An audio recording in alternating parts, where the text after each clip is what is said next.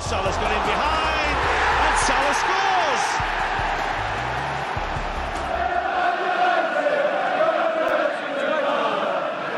Gomez punches it clear. Trippier again can deliver. And he does. Son's there! And he's won it! Heung-Min Son, right at the end, has won it for Tottenham. Would you believe it? Look at the celebrations. Look at the scenes.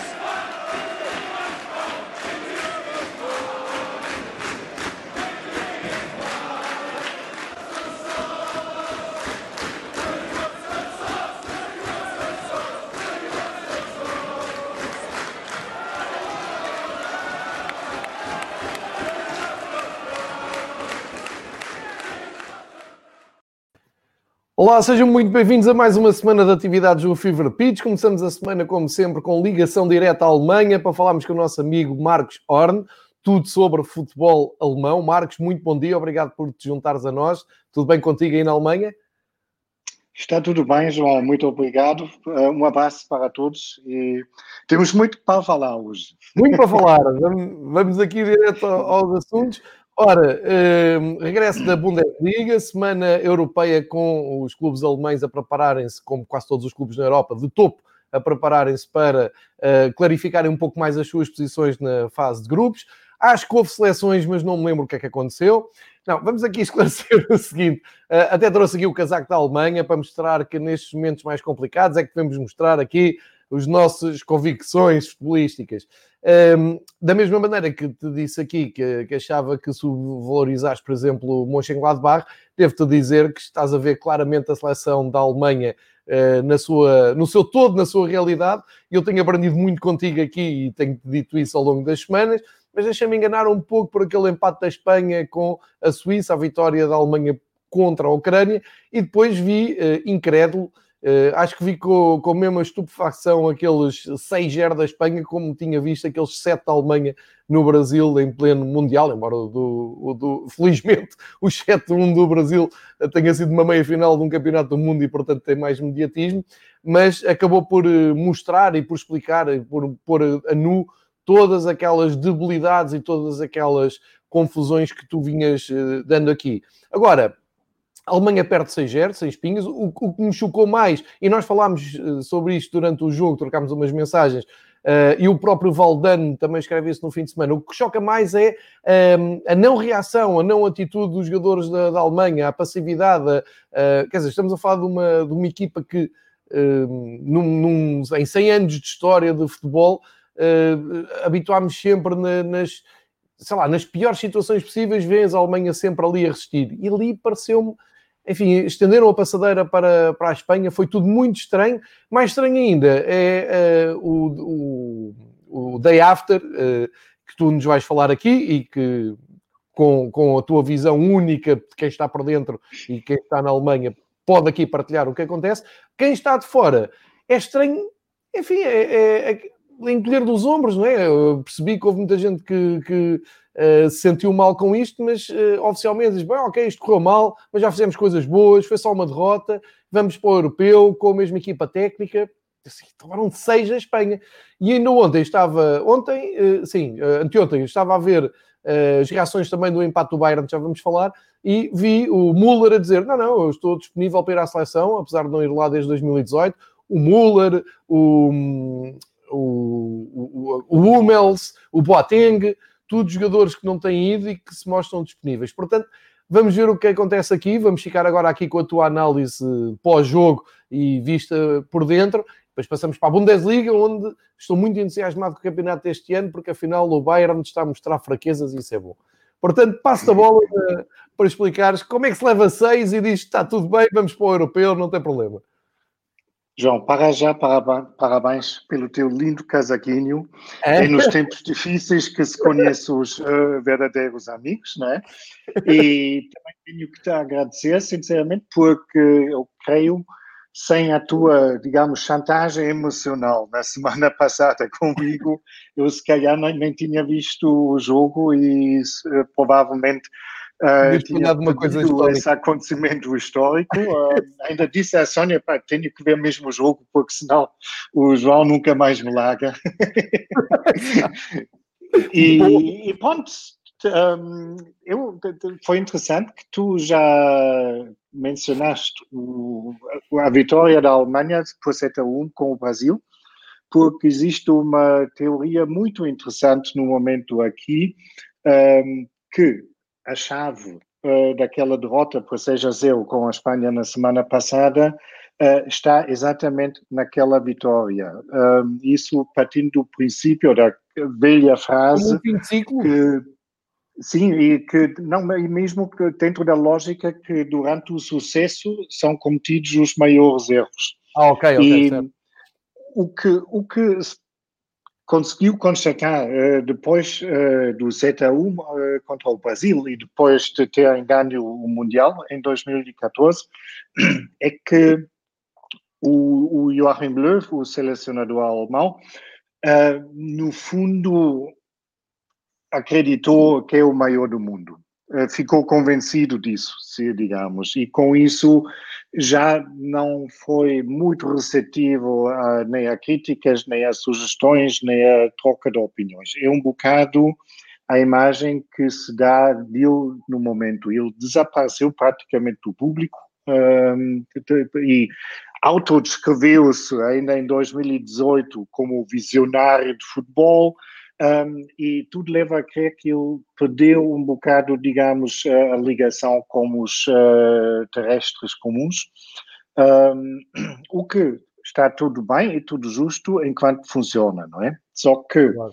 não vale a pena falar do, do Mundial 2018, que foi um descalabro, e desde então ele tomou algumas medidas drásticas, tentou rejuvenescer uh, a equipa, que tentou criar um, uh, um plantel de futuro um, ehm, e, obviamente, depois de um 6 a 0 uh, contra a Espanha, que foi a pior derrota da Alemanha de sempre no jogo oficial.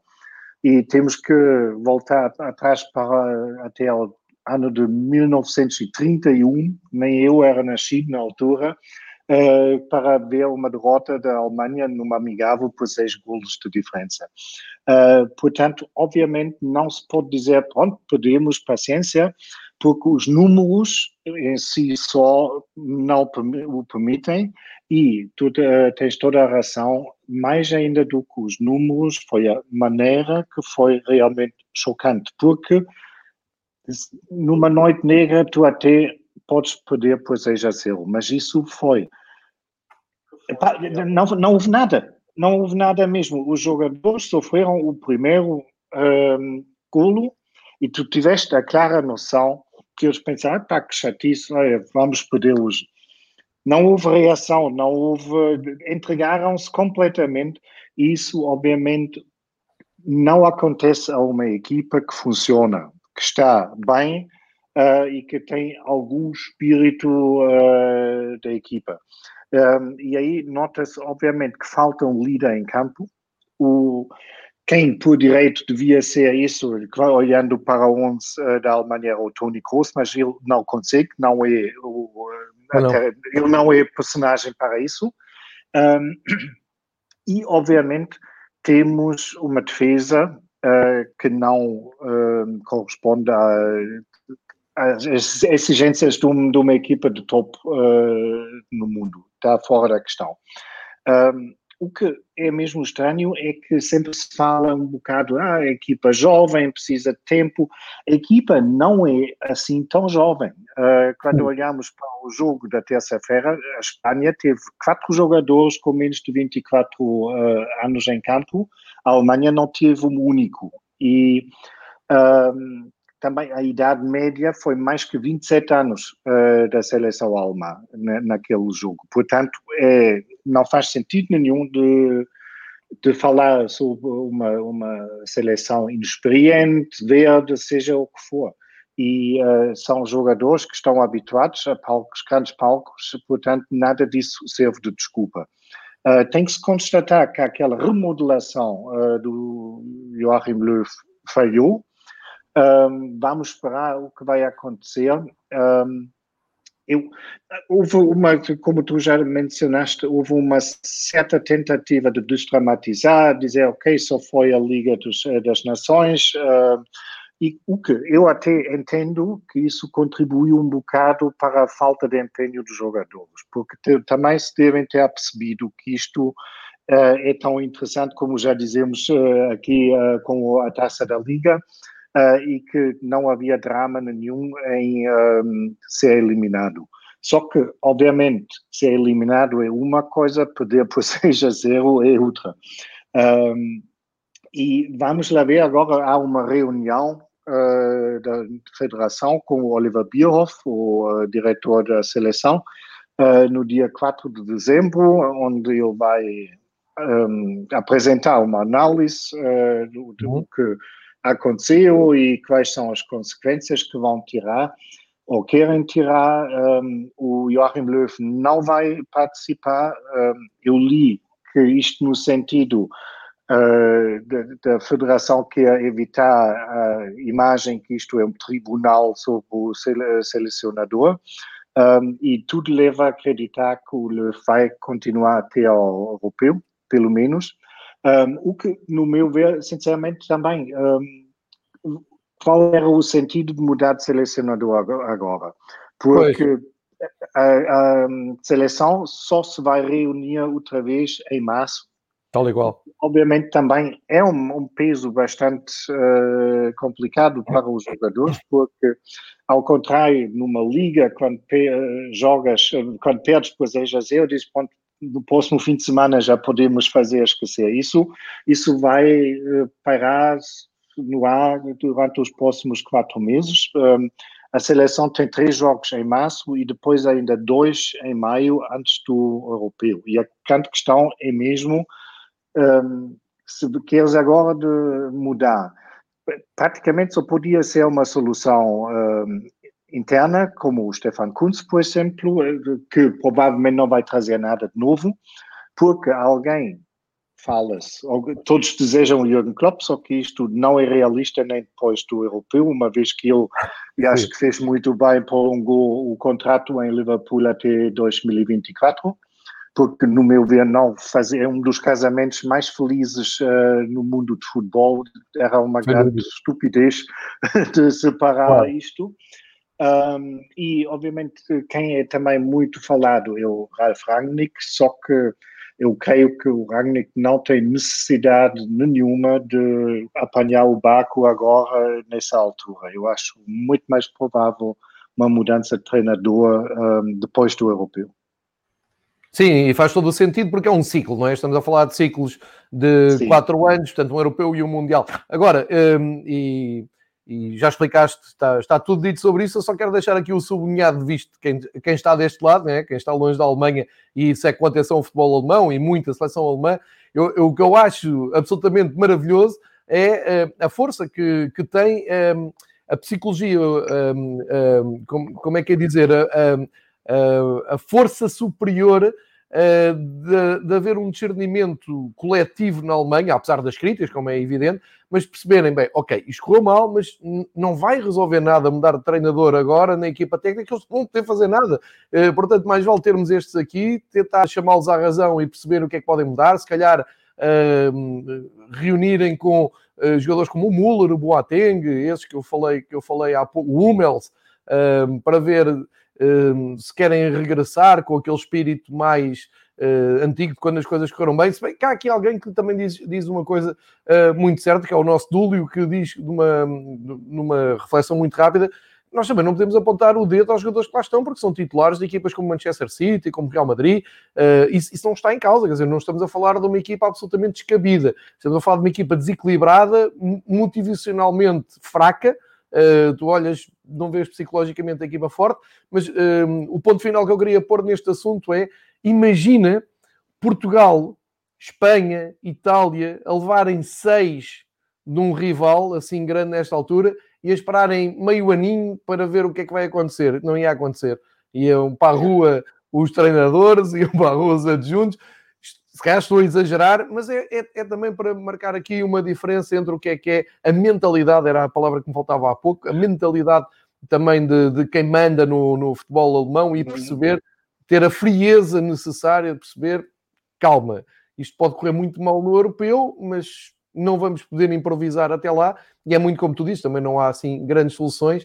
E eu li um livro de, traduzido pela grande área do, do Brasil que uh, se chama, eu tenho que olhar aqui para trás, peço desculpa, chama-se em, em português acho que chama é gol, uma, uma coisa assim, agora não tenho aqui à mão, mas conta a história precisamente de, do trabalho que foi feito de renovação na Federação Alemã depois de um europeu muito pouco conseguido em, uh, com 2000 em 2000, em que jogaram com Portugal, uh, e que se fez todo um trabalho de uh, construir campos ao pé de bairros uh, onde havia muitos miúdos, filhos de, de imigrantes, a inserção que se fez nas escolas, enfim, por aí fora o trabalho todo foi feito. E agora, em 2020, se calhar a Alemanha vai ter que pensar que vai ter que parar, vai ter que pensar um bocado, vai ter que refletir um bocado, porque é, é um pouco como o Dúlio diz, tu olhas para grandes clubes do, do mundo e tens lá sei lá, olhas para um Real Madrid, olhas para um.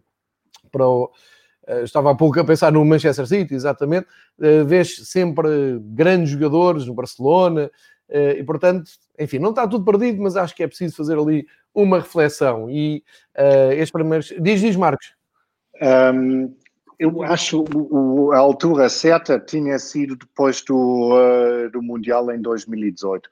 Aí um, eu acho, pronto, é sempre mais fácil agora, na retrospectiva, dizer isso, mas acho que aqui a Federação perdeu mesmo uma grande oportunidade de substituir o selecionador.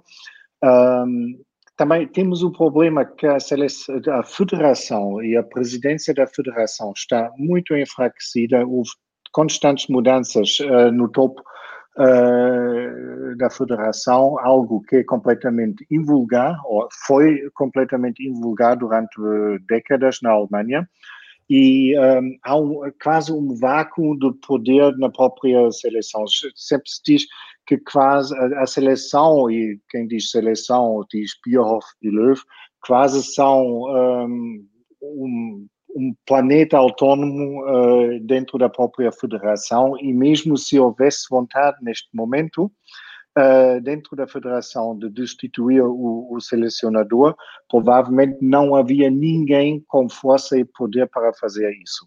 E um, eu acho que isso é um grande problema, um, inclusive que a aquela. Ninguém garante que um Boateng ou um Hummels iriam estabilizar uh, a defesa, não é? Mas um, de até excluir categoricamente aquela possibilidade e não dizer, pá, nós estamos convencidos que esse caminho está certo e ainda temos março, ainda temos maio, mas não vamos, obviamente, excluir de todo que chegamos à conclusão que isto não funciona, de encontrar outras soluções. E a teimosia de tal forma uh, que dizem, não, isto não vai acontecer, ponto final e parágrafo. Pois, é essa a diferença.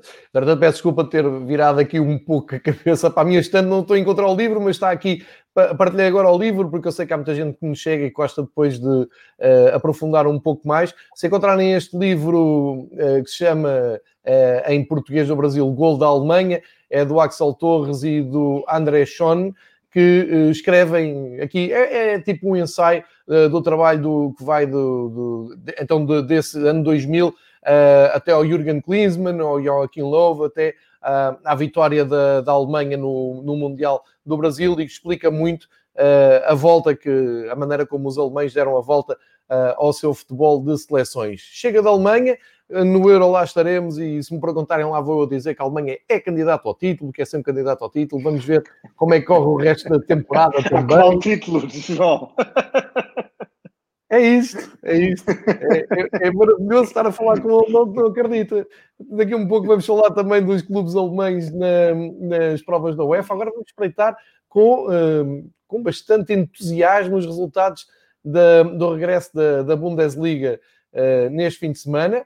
Um, e para já, um, um dado incrível.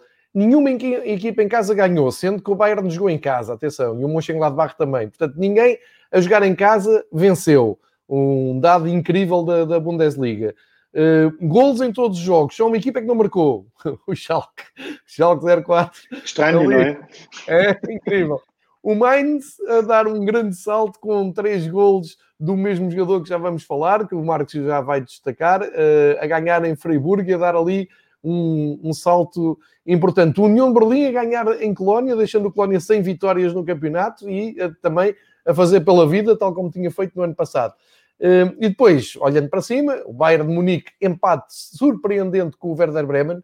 Curiosamente, o, o eu disse, tentei colar um pouco isto também um, à, à prestação do Real Madrid, do PSG, dizendo que a seguir às datas FIFA e UEFA, os grandes clubes na Europa têm sempre dificuldades em impor-se, e o Marcos no Twitter disse logo assim, ok, mas houve ali um déficit de finalização muito grande, concentração, e portanto muitas culpas no, no Bayern. E eu acho que é um pouco a mistura dos dois, mas são boas notícias para o campeonato alemão, uh, porque normalmente o Bayern passava a ferro o Werder Bremen, eu estive a ver a estatística do Bremen há anos e anos não conseguiam pontuar em Munique. Um, acho que tinham. tinham 19 jogos. O Bayern, o Bayern tinha ganho os últimos 19 jogos com o Bremen. Pronto, uh, portanto, como vês, fico contente com, com este empate, nada contra o Bayern. O Borussia também, entre as datas FIFA e o regresso uh, à Liga dos Campeões, que está a ser um, verdadeiro sonho para o Borussia de Mönchengladbach, também uh, acaba por perder dois pontos em casa com o Augsburg. Uh, grande jogo entre o Fanami e Stuttgart, 6 golos, 3-3.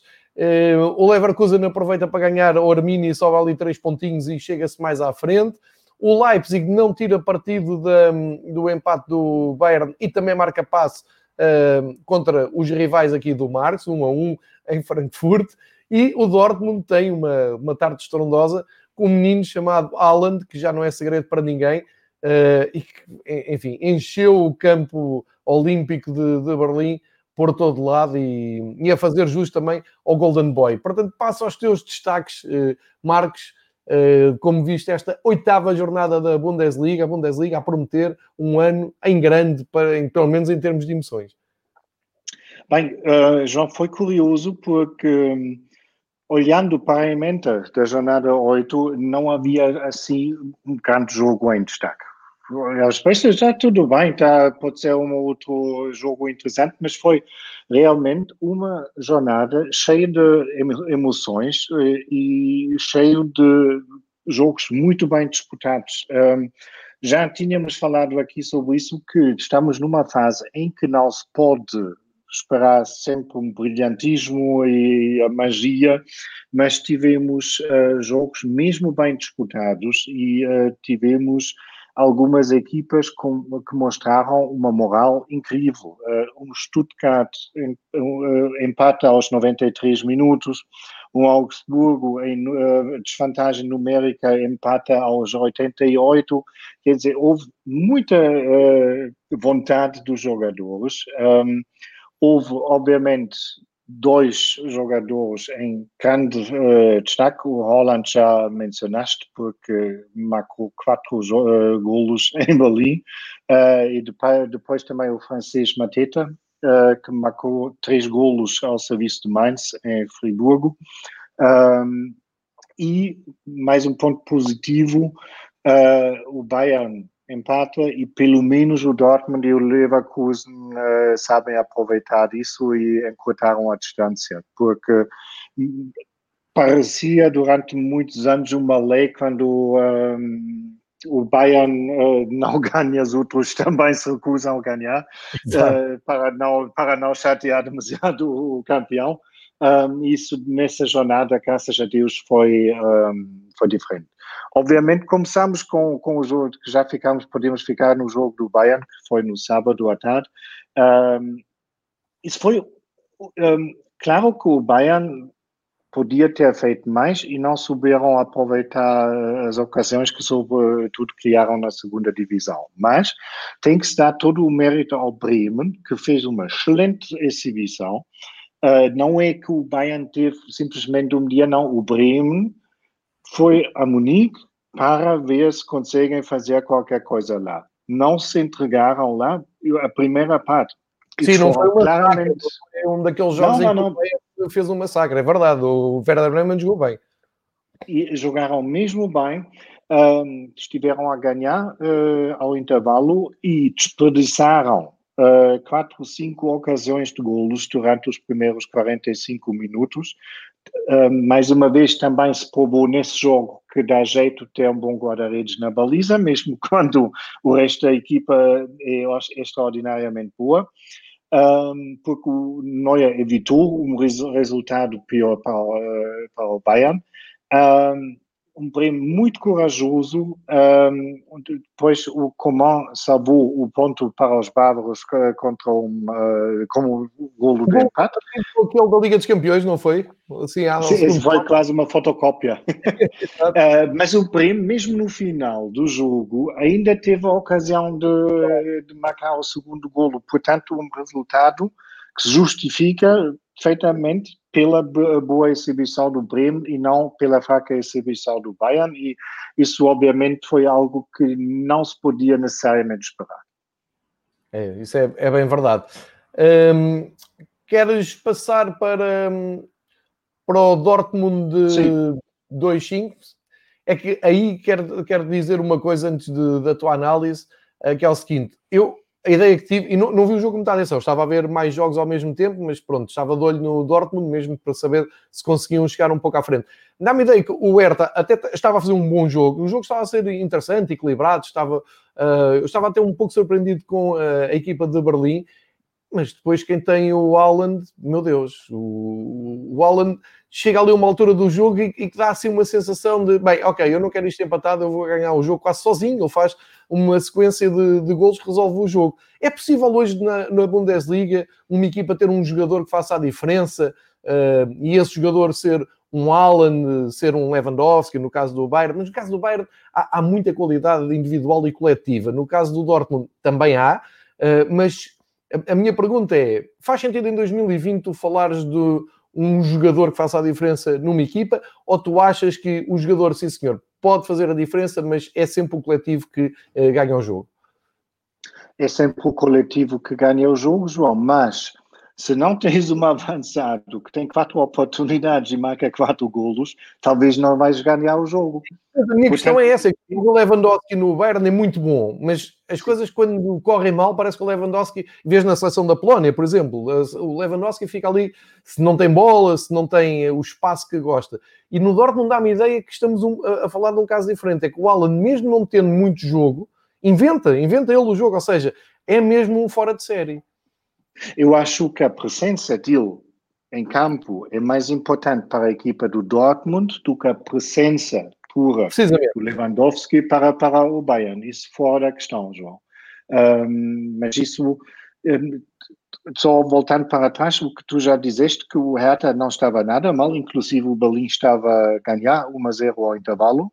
Só que depois o Holland lembra-se de marcar três golos dentro de 15 minutos. É? E foi um, um, um, choque para o Hertha que não, já não se conseguia, conseguiram recuperar. E o jogo estava sentenciado basicamente nisso. E depois o Guerreiro marca o quarto golo, um, o Hertha ainda vai uh, para 2 a 4 e mesmo no final o Holland marca mais um.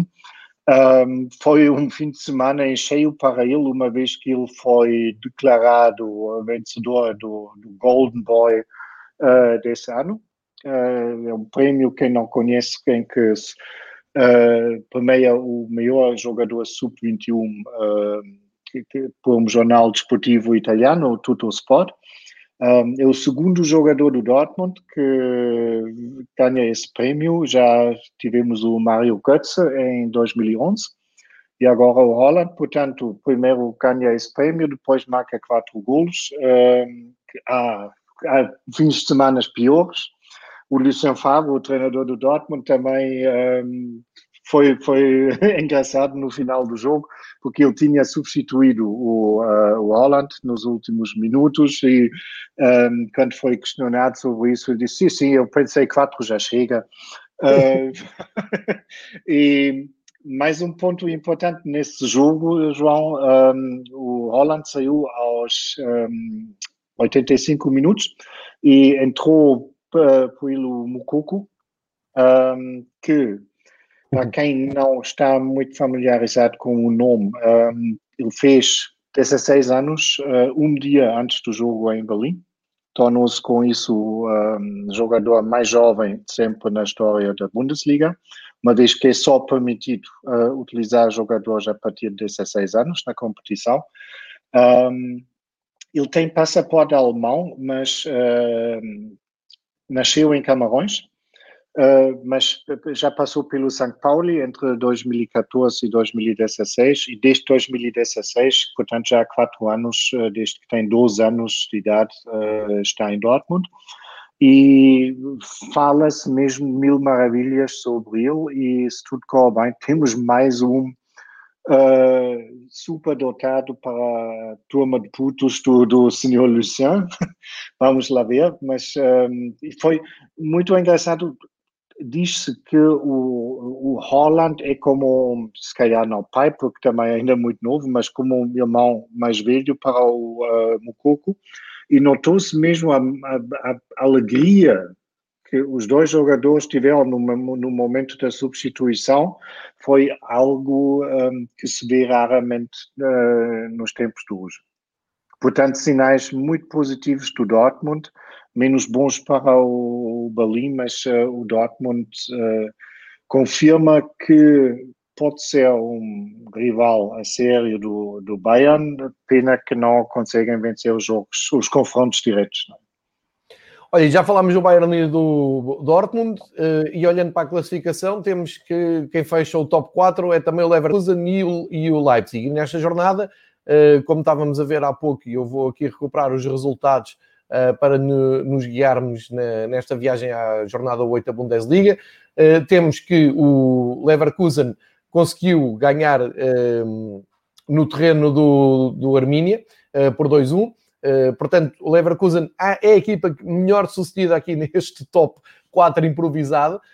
Sai com, com uma vitória, eu diria, natural do, do campo do Armínia, que está este ano a, a pontuar o seu regresso à Bundesliga. Mais decepcionante foi uh, a viagem do Leipzig a Frankfurt nestes dois jogos. Concordas, Marcos?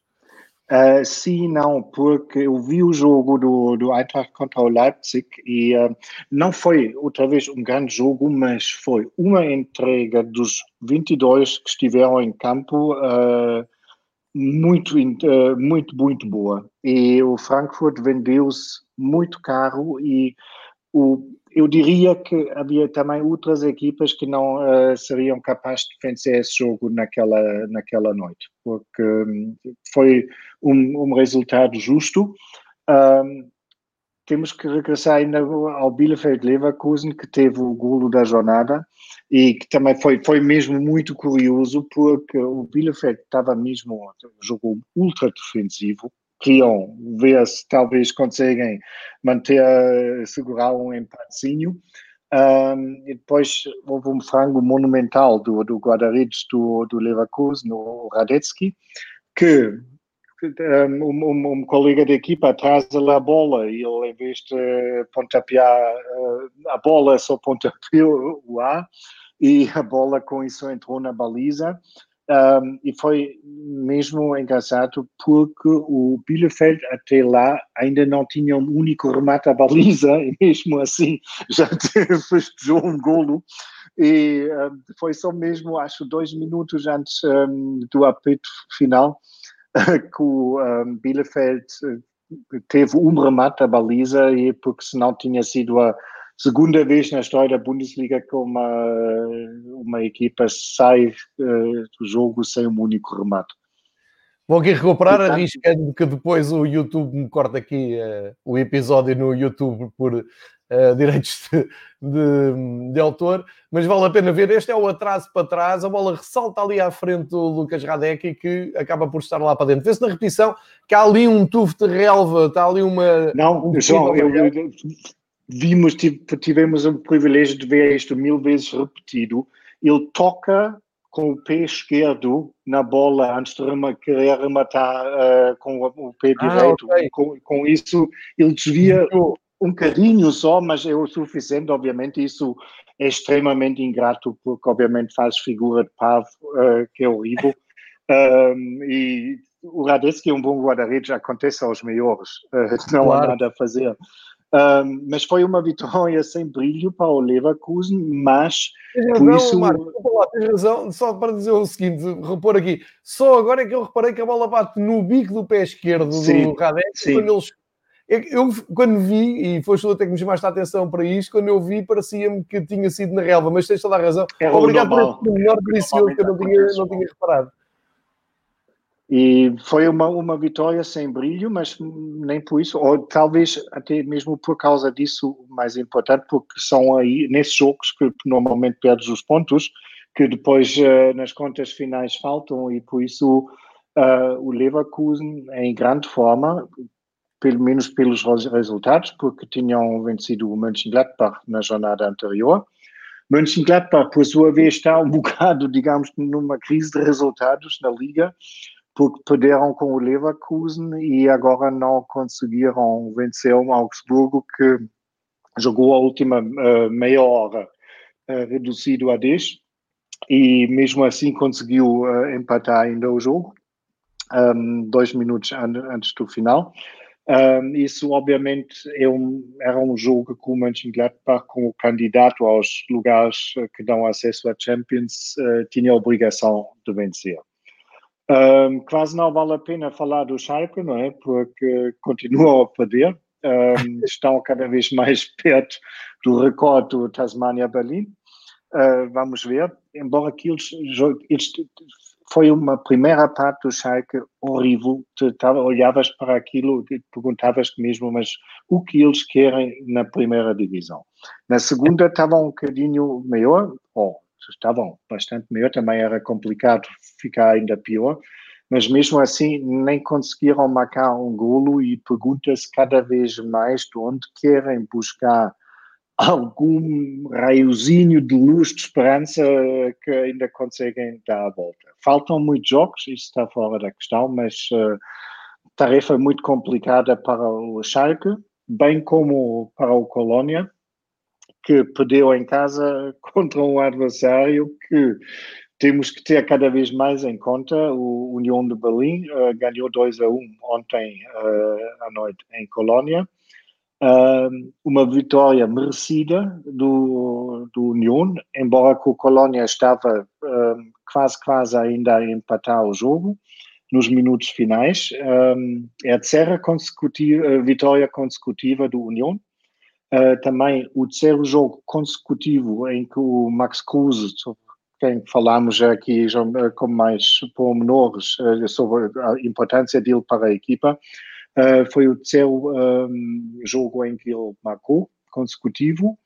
Um, e a equipa supostamente pequena da capital está agora em quinto lugar. Um, isso, obviamente, já é outra qualidade do que uh, depois da segunda ou terceira jornada, embora que o treinador do, uh, do União, o suíço Fischer, disse, com toda a razão, a única coisa que lhe interessa foram os três pontos, porque a classificação, ele disse, não, até a última jornada não interessa para nada.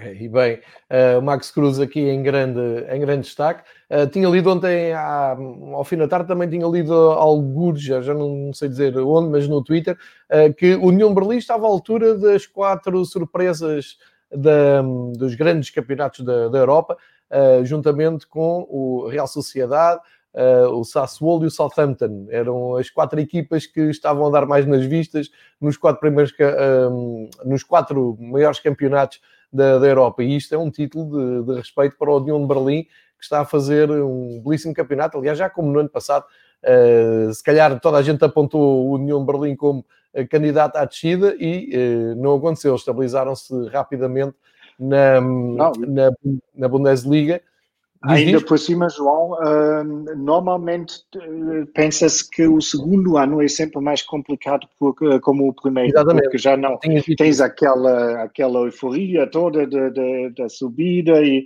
normalmente quando, as, quando a coisa corre mal é no segundo ano. Um, e por isso não faço ideia, é pouco provável que o União vai se manter aí, mas obviamente na, na perspectiva do treinador do, do Berlim, é, cada ponto que ganham agora é um ponto contra a descida, que continua a ser claro. o único objetivo do União uh, nessa época. Claro, e depois, um, mais à frente, se por acaso tiverem os pontos suficientes, depois aí já é outra, outra conversa.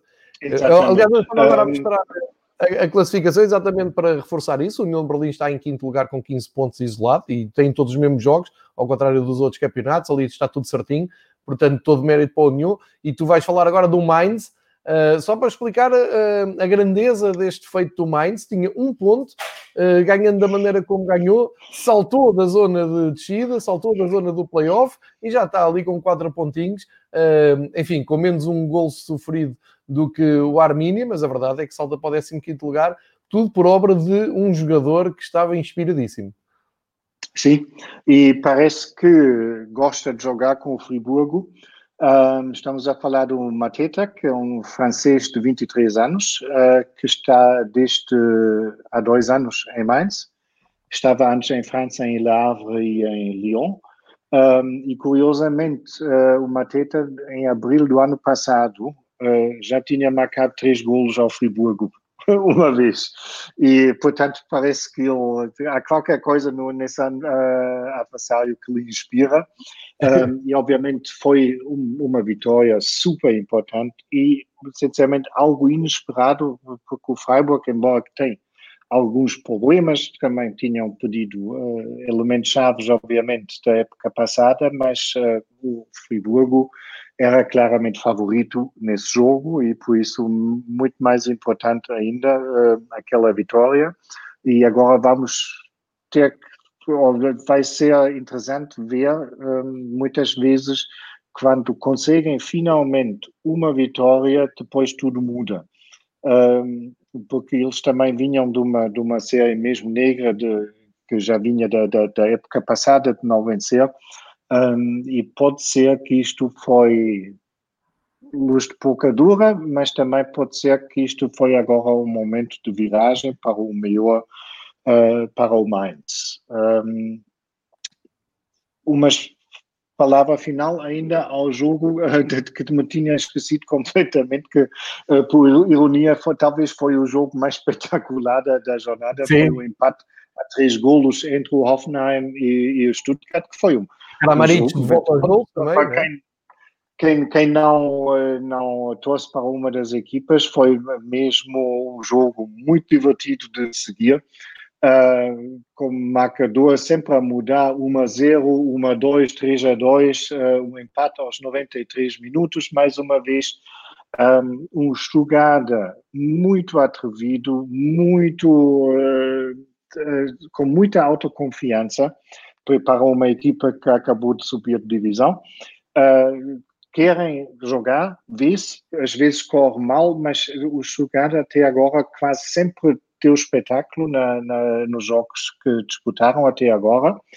Um, e um Hoffenheim também tem que se tirar o chapéu, porque não podemos esquecer que o Hoffenheim jogou sem sete elementos habituais, que estão todos infectados, uh, mas pelo menos podiam contar outra vez com o Kramaric um, e que marcou também logo um, um golo por penalti. Portanto, foi um jogo que não foi nada, nada mal para ver. É, e o Stuttgart, só para relembrar, já, já estamos aqui numas semanas da nova época, vem da segunda divisão, lutou muito pela subida à, à primeira divisão e, eh, como tu dizes, está a justificar plenamente este regresso, que é o lugar de um clube grande como o Stuttgart, que o lugar dele é mesmo este. Vamos só olhar para a classificação outra vez, que é um pouco foi só esporádico, só para uh, relembrar que nos quatro primeiros lugares então está o Bayern, Dortmund, Leverkusen e Leipzig, uh, depois o surpreendente União Berlim e o Wolfsburg no sexto lugar, uh, depois entre a Europa e a descida o Mönchengladbach, o Stuttgart, o Bremen, o Augsburgo, Frankfurt, Offenheim, Hertha, Freiburg e Mainz. E nos lugares de descida, uh, o Armínia, no lugar do playoff, e depois Colónia e Schalke, nos últimos lugares, apenas com três pontos. Aqui, uh, tal como tínhamos dito e temos vindo a dizer durante as semanas, as últimas semanas, há, aqui um desenho de um perfil que é bem capaz de traçar uh, o espaço da luta pela manutenção na Bundesliga entre o Schalke, o Colónia, o Bielefeld, o Mainz, o Friburgo, o Hertha e, eh, porque não, o Offenheim também, que tem 8 pontos. Vamos ver se há aqui uma evolução. Eh, nós sabemos que depois os clubes entram em ciclos positivos e negativos, vamos ver se há aqui grandes eh, evoluções, mas já está aqui um perfil pesado para o Schalke, para o Colónia, para o Armínia eh, e para o Mainz, que lá está, está aqui em recuperação. Vamos seguir isto com atenção. Vamos ver também, e agora felizmente não há mais paragens de seleções e na Alemanha também não há tendência em parar com o campeonato por um, todo e qualquer motivo, como noutras paragens, como por exemplo em Portugal. Vamos espreitar então rapidamente o que é que podemos esperar da próxima jornada, que uh, acontece de segunda, uh, desculpem, de sexta à segunda, abre com o Wolfsburg e o Werder Bremen, que pode dar continuação àquela boa exibição de uh, Munique, vai agora já com o Wolfsburg.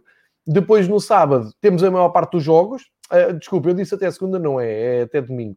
Uh, começa é numa sexta. Temos a maior parte dos jogos no sábado. O Dortmund recebe o Colónia, o Leipzig recebe o Arminia. Portanto, aqui, o, olhando para o top 4, possibilidade para se reendireitarem, para voltarem a, aos pontos, aos três pontos uh, e lutarem pela liderança, tanto Dortmund como Leipzig.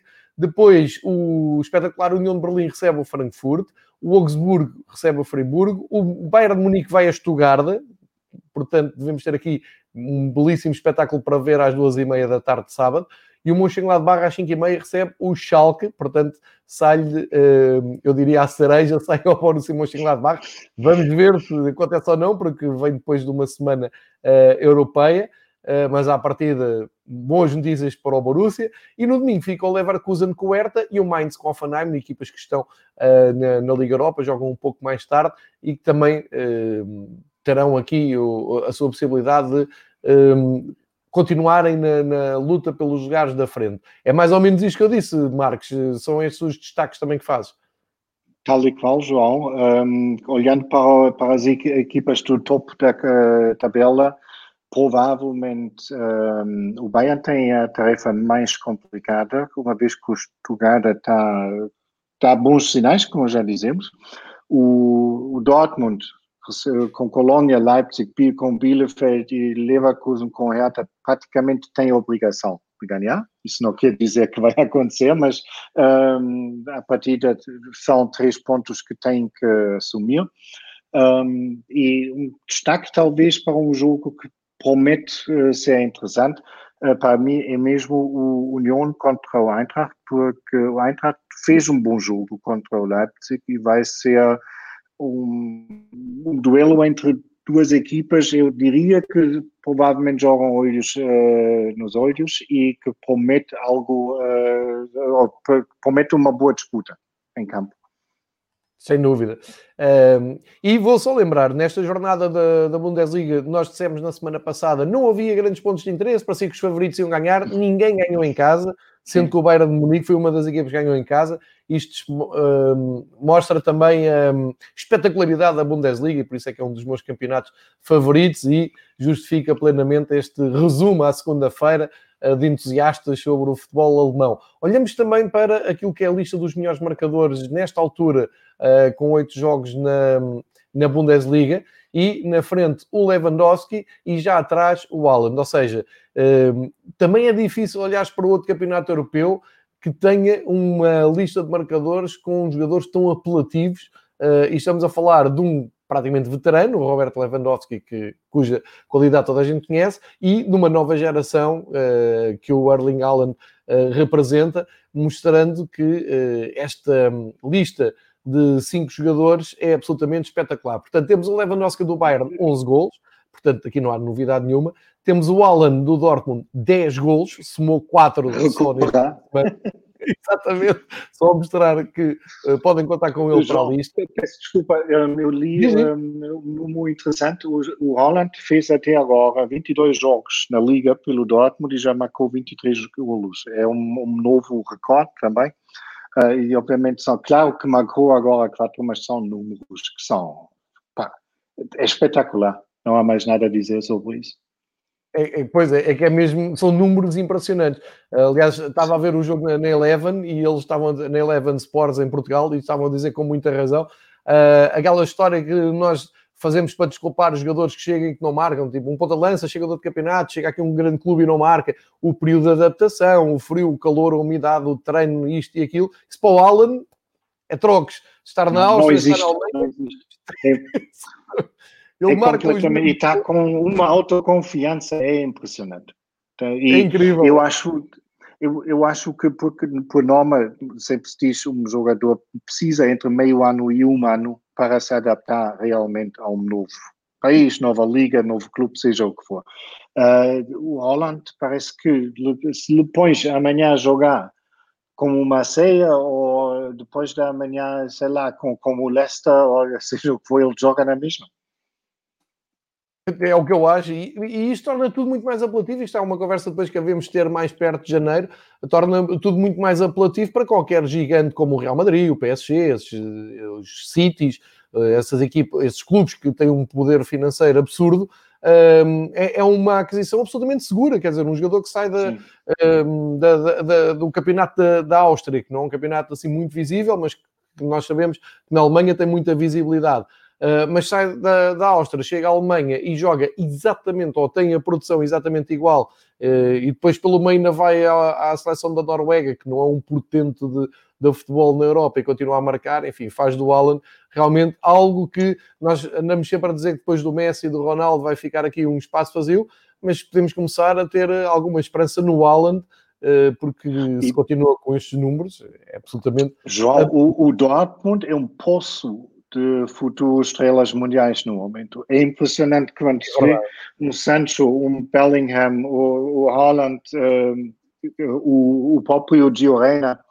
Uh, ainda não sabemos uh, o que vai ser do puto que agora fez 16, mas uh, estamos a falar de cinco, eu diria superdotados. Claro que não vão todos chegar claro. ao último patamar, infelizmente, mas a, a probabilidade que pelo menos dois uh, conseguem mesmo se afirmar uh, no patamar mais alto, digamos, é bastante elevado e tudo indica que o Holland será um deles, porque não podemos esquecer, eu esqueci-me do número uh, exato, mas ele já, no, ao serviço do Salzburgo, marcou um absurdo de golos na Liga dos, na Liga dos Campeões. É, quer dizer, é um jogador, aos 20 anos, já marca também nos jogos importantes e nós sabemos que muito bom jogador tem exatamente esse problema de, de afirmação quando mesmo conta naqueles grandes jogos em que é. faz toda a diferença se tu és um jogador de, de classe mundial mesmo ou se apenas és um muito bom jogador. Isso mesmo, e já estares a marcar na Bundesliga já é pôr a fasquia muito alto. Marcares na Bundesliga uh, aos Bayerns e aos Leverkusens Sim. e por aí fora, é porque realmente tens muita qualidade. E sair Sim. desse ambiente e chegar à seleção norueguesa e continuar a faturar, é porque realmente é, um fora de série. Uh, e isso, isso, realmente, nós estamos, é isso mesmo, Marcos, nós estamos habituados a ver bons jogadores uh, com bons números.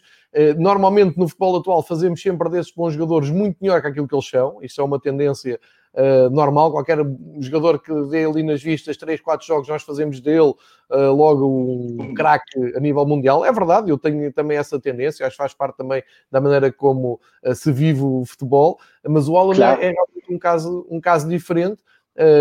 E, essa discussão é transversal a todos os campeonatos. Tens jogadores que marcam muito a equipas de baixo da tabela, mas depois, quando chegam os clássicos, os derbys, aí a coisa é mais complicada. Portanto, sem dúvida, estamos a, a testemunhar o nascimento de uma grande estrela a nível uh, planetário, ainda por cima tem um ar absolutamente irresistível, tem um ar, uh, já não me lembrava, de, sei lá, desde os tempos do Solskjaer, uh, que tinha aquele, como os ingleses diziam, o babyface killer. sim, sim. É, é, é, é, um completo comigo, Exatamente. Sim, sim. Olha, para quem não está a ver eh, com, com gráficos, só dizer que o top 5 fecha com o Jean-Philippe Mateta, que uh, fez os três gols ao Mainz, saltou uh, para o grupo de jogadores com 7 gols no campeonato. O Kramaric regressa com mais um golinho e dá continuidade àquela, àquele bom arranque. E o craque do Leverkusen, o nosso muito estimado Lucas Alário, uh, fecha aqui o top 5 com uh, sete golos marcados. É absolutamente espetacular esta lista de melhores marcadores na, na Bundesliga e talvez seja um, um, ótimo pronúncio daquilo que é a Bundesliga aos dias de hoje.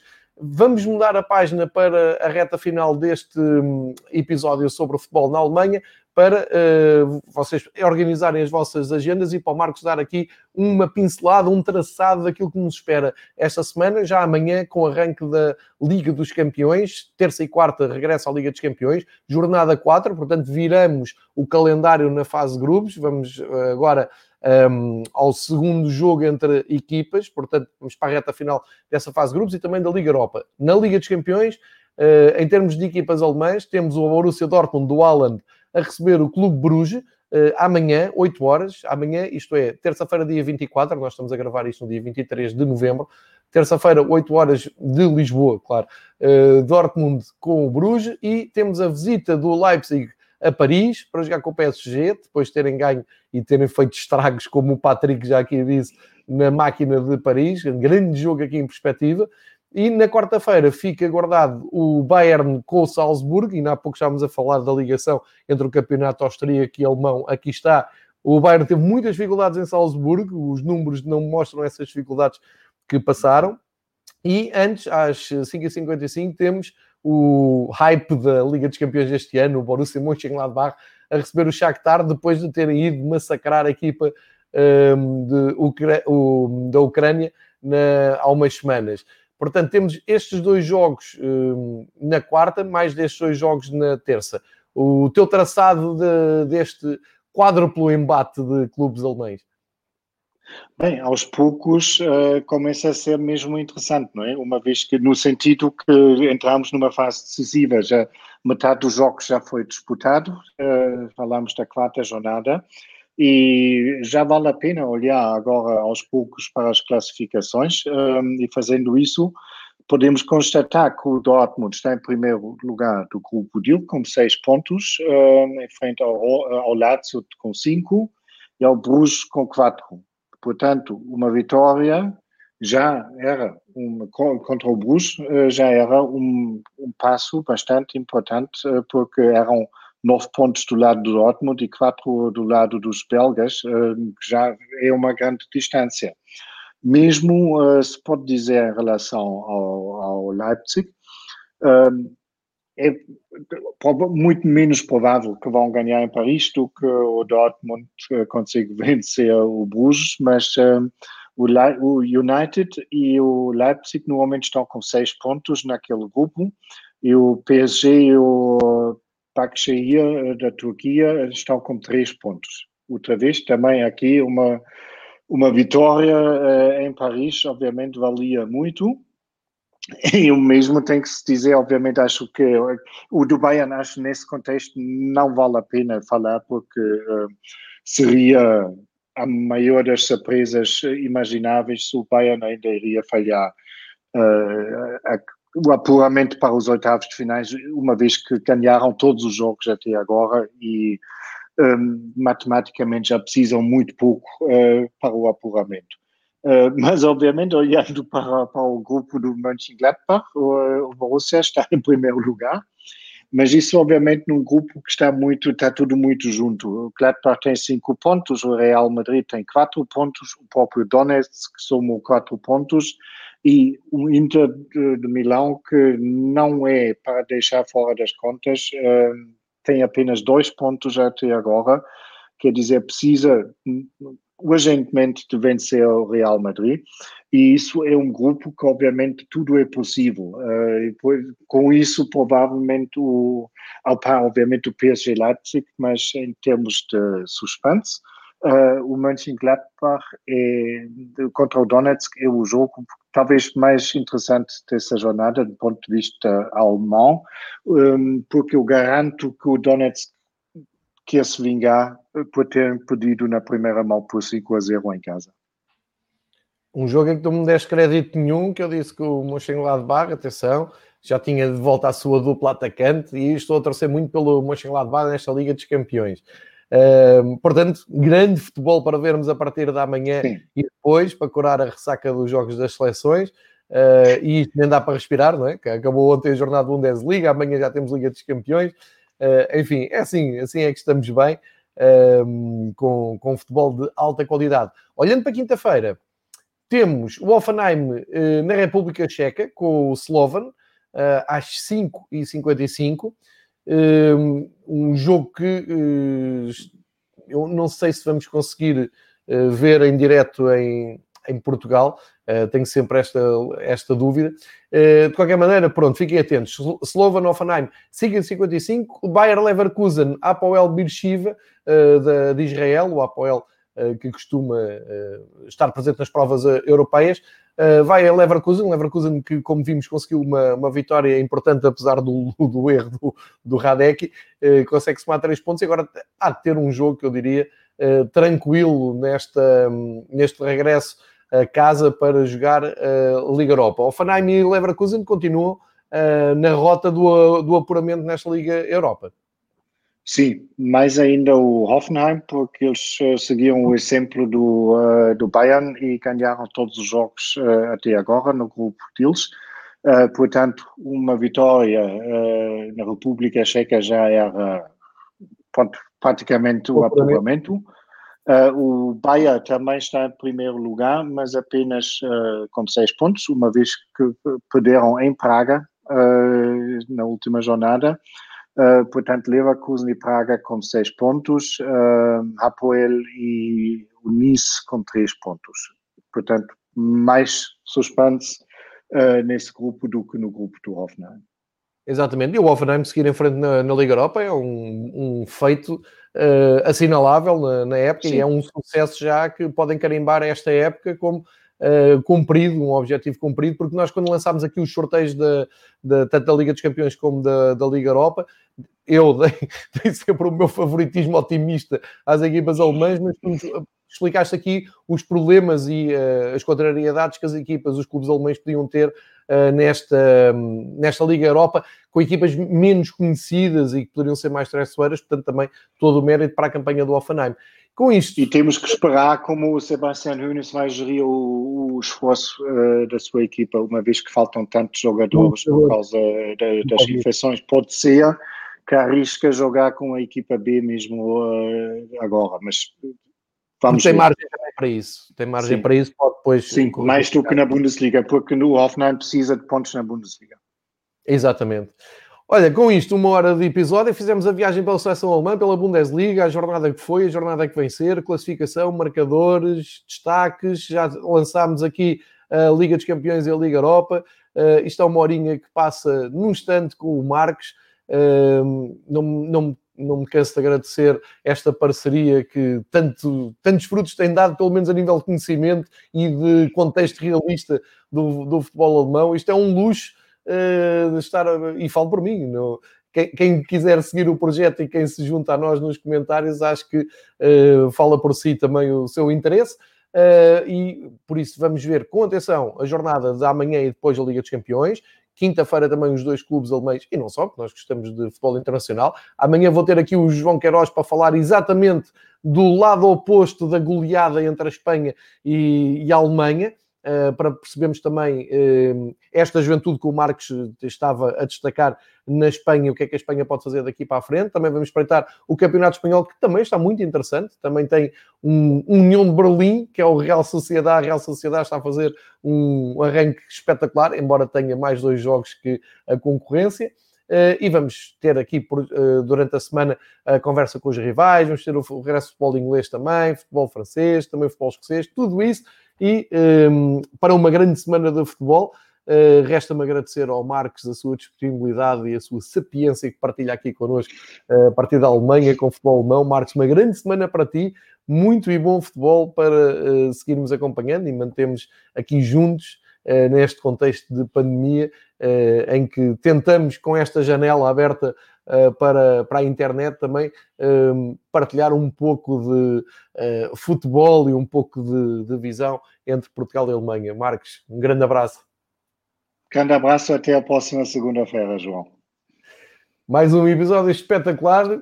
Já sabem, se puderem, fiquem em casa, consumam futebol, ouçam, leiam todas essas coisas, porque uh, estão a ser feitos os esforços todos para nos mantermos em casa e não nos podemos queixar porque temos futebol, pelo menos nós que gostamos de futebol, ainda temos futebol, uh, de campeonatos importantes e também da, da prova, das provas maiores da Liga dos Campeões e da Liga Europa. Aproveitemos isso, uh, sem grandes moralismos, vamos tentar manter a coisa tranquila.